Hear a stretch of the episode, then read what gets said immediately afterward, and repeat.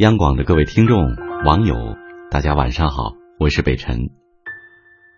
小时候，我们总是渴望自己能快快长大，成熟起来。但那时候的我们只知道成熟是美好的，却并不知道成熟之前是要承受时光的黑暗的。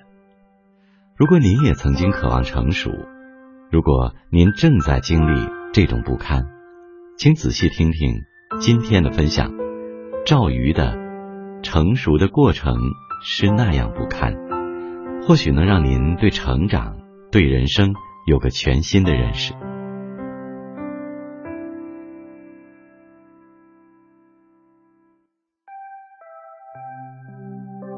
前些日子，我买了些爱心香蕉，一来便宜，二来可以帮助那些辛苦的农人，便又多了些道义感。香蕉取回来才发现，摘的早了，还没有成熟。在办公室里放了两天之后，丝毫看不出变化。有同事说：“你要买一些熟香蕉，和它们放在一起，会熟得快。”想想觉得有理，香蕉们在一起，大抵也会交谈的吧。我便买了些熟香蕉，放在那几挂香蕉上。可是又等了两天，熟香蕉表面已经变黑，爱心香蕉却仍然不为所动。大概是性格不合，谈判失效。同事查阅了资料，终于找到方法，将所有的香蕉装入两个纸箱里，并盖了厚厚的一层报纸，上面又搭了一块密不透风的布。两天以后。打开来，发现最上面的一部分香蕉熟了。成熟的香蕉表皮发黄，根部微黑，失去了青涩时的好模样，像一个孕育过孩子的女人，面色泛着黄油脂，青春不在。但成熟的香蕉确实是好吃的，剥开来甜，色泽也好，入口的感觉像一段轻音乐，抒情。能形成对我们事物的好印象。然而，没有成熟的香蕉还在下面，便又捂好了箱子，像是答应香蕉要保守一个秘密。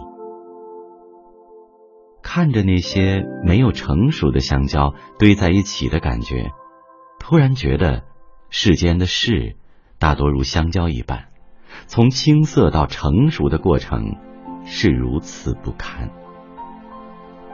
曾采访过一个知名偶像派歌手，采访他的时候，他尚租住在北京郊区，名声刚给他带来福利，尚没有让他彻底摆脱贫穷。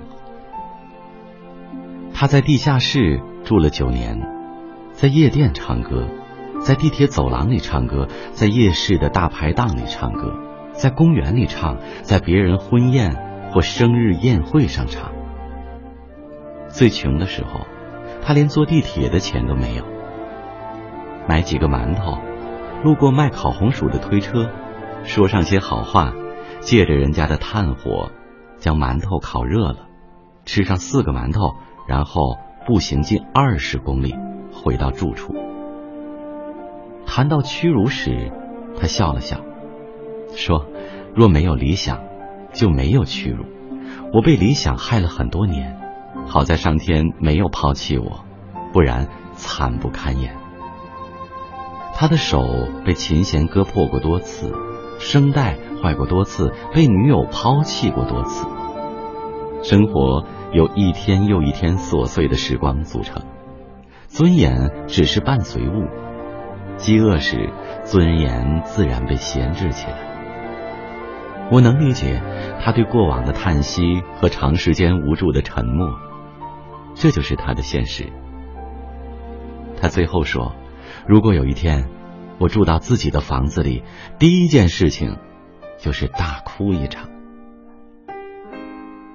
看着他安静的脸，我想，这是要祭奠他曾经不堪的青春吗？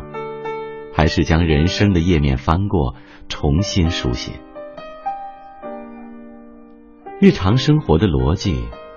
我们总是以为那些光鲜而耀眼的人，从未遇到过生活的窘迫。其实，哪一个人没有经历过如香蕉一样的青涩时光呢？那些不为人知的努力，那些浸满了汗水和泪水的辛酸，正像被捂在箱子里的香蕉一样，在成熟之前，在味道变得美好之前，沉默、无助，承受时光的黑暗，或者理想的破败。美好。是一个相对较晚到来的词语，它值得我们为之付出，而美好之前的不堪，注定是我们人生必然伴随的滋味。好了，今天的分享就到这里，我是北辰，祝你晚安。云想衣裳花相融。春风拂槛露华浓，若非群玉山头见，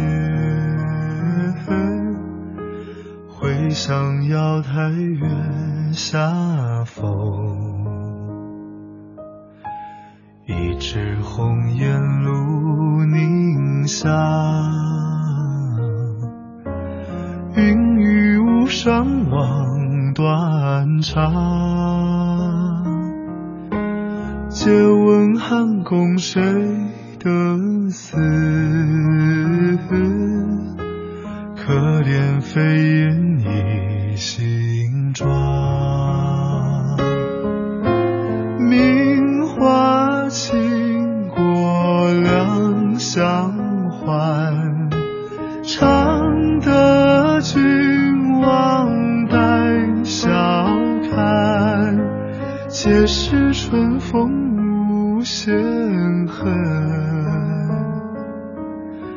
沉香亭北倚阑干，皆是春风无限恨。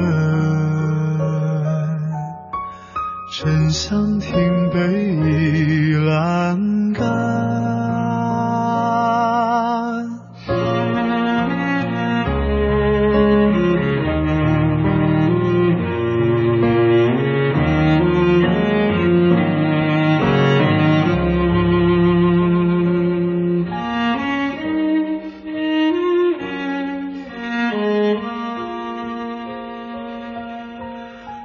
像依裳花相融，春风拂槛露华浓。若非寻玉山头见，会向瑶台月下逢。一枝红艳露。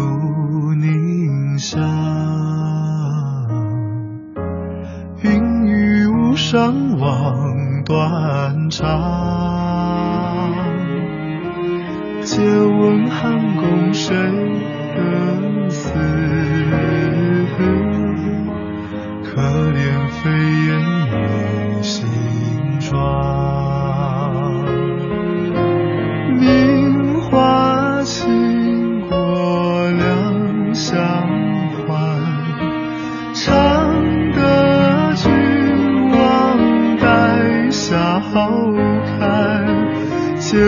是春风无限恨。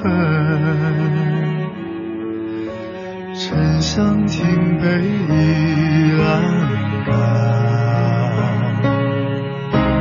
皆是春风无限恨。沉香亭北倚阑。